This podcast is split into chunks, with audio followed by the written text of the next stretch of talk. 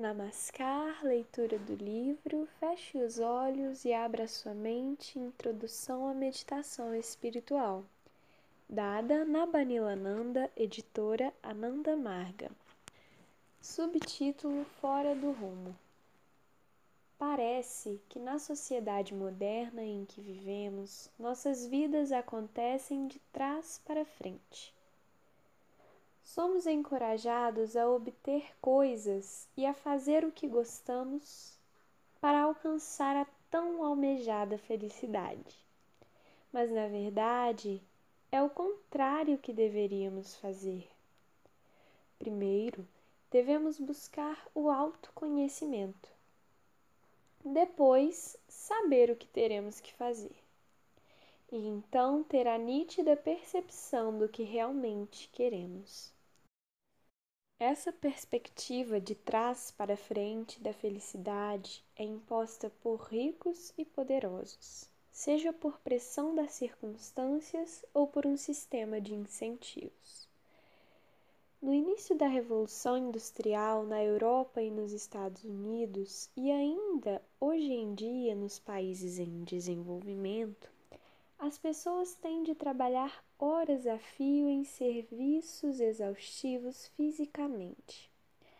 As condições de vida de mineiros de carvão e dos operários de fábricas da época da Revolução Industrial eram apenas um pouco melhores do que a dos animais de cargas que trabalhavam com eles.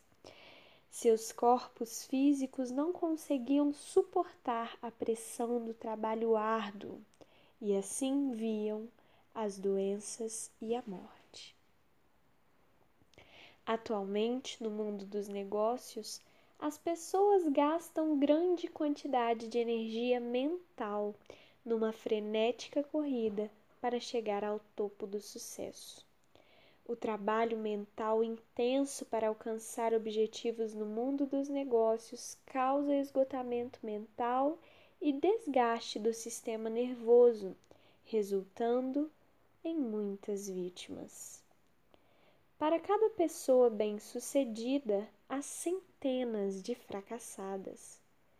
Na fileira dos executivos bem vestidos e mentirosos, segue-se uma série de doenças como estresse, colapso nervoso, alcoolismo, famílias separadas e sonhos destruídos. Para muitas dessas pessoas, a vida tornou-se uma cadeia revestida de ouro. Os seus egos estão presos, como a mula de carga, a roda viva dos negócios lutam para ter uma melhor situação, mas as pressões da vida moderna as deixa sem tempo para cuidar das necessidades emocionais e espirituais. E estamos aqui falando apenas da elite sortuda, entre aspas, deste sistema moderno. Abre aspas, pobre escravo, retiraram-lhe as correntes do corpo e puseram-nas em sua mente. Fecha aspas, tradicional música dos tempos da escravidão negra nas Américas. A força de vontade, energia interior que nos impulsiona a transformar os sonhos em realidade física, tem um grande potencial e, tal como o corpo, se for usada com sensatez, pode ajudar-nos em todos os aspectos da vida. Contudo, quando exercitamos a vontade em excesso, as coisas podem ruir. De extremamente dinâmicos, podemos passar a profundamente letárgicos. Uma vez conheci um contador altamente qualificado que administrava uma instituição com mais de dois mil empregados. Ele tinha sido despedido e, devido à sua idade avançada, não conseguia encontrar outro emprego de acordo com suas qualificações. Esse homem dinâmico, charmoso e inteligente sentiu-se de repente uma pessoa apática e sem rumo e teve que se empenhar para se manter em atividade. Nossa vida emocional necessita de energia. Nossa vida espiritual necessita de energia e poder radiante.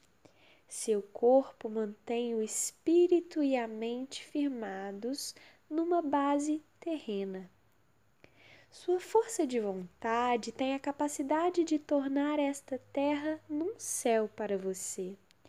Mas se o seu ego estiver aprisionado ao jugo da sociedade materialista moderna, seu espírito apenas conseguirá ir ao banco, ao psicólogo ou ao coveiro.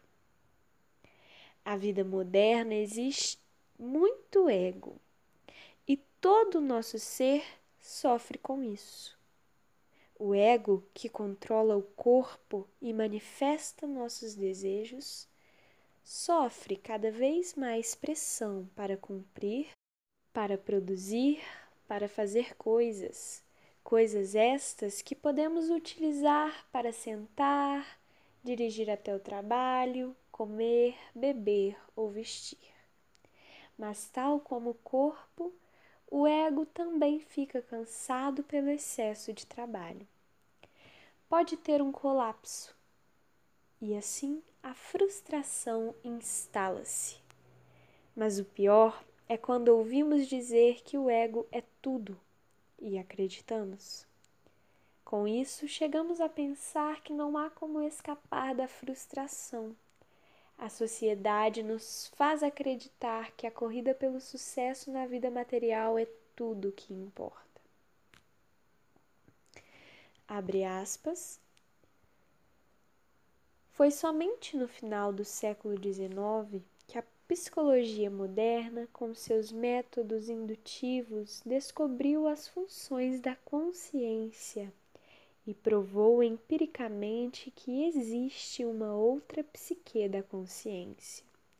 Com essa descoberta, a posição do ego, até então absoluta, ficou em segundo plano.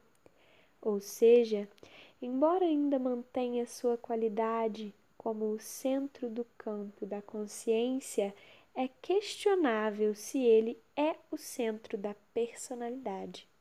Ele faz parte da personalidade mas não é toda a personalidade. Fecha aspas, Carl Gustav Jung. Subtítulo Conseguir. Quantas vezes demonstramos grande empenho somente para impressionar os outros? A satisfação emocional por sentir que somos alguém aos olhos de outra pessoa é muitas vezes mais importante para nós do que o feito em si. Porém, quando a autoestima depende da opinião dos outros, isso se torna uma armadilha tão difícil de superar como uma gaiola de aço. Abre aspas, diga-me com quem andas e eu te direi quem és. Fecha aspas. Dale Carnegie abre aspas, um homem inteligente que tem orgulho de sua inteligência é como o prisioneiro que tem orgulho de uma cela confortável. Simon Weil De todas as viagens que fazemos, aquela com a menor possibilidade de um final feliz é a viagem do ego. Todos nós tentamos o faz de conta uma segunda face, uma máscara para impressionar os outros como se estivéssemos num baile de máscara. No entanto, as pessoas que tentamos impressionar também estão ocupadas fazendo o mesmo, ou seja, querendo nos impressionar. E no final, ninguém se deixa enganar, ninguém fica impressionado e ficamos a sós, segurando uma máscara vazia. Somos únicos e especiais, mas a real particularidade e beleza não está nos subterfúgios do ego. O que é duradouro e de maior valor na vida reside além da mente consciente. É esta a particularidade que todos partilhamos, mas que poucos percebem. Próxima leitura: Além da mente consciente. Obrigada.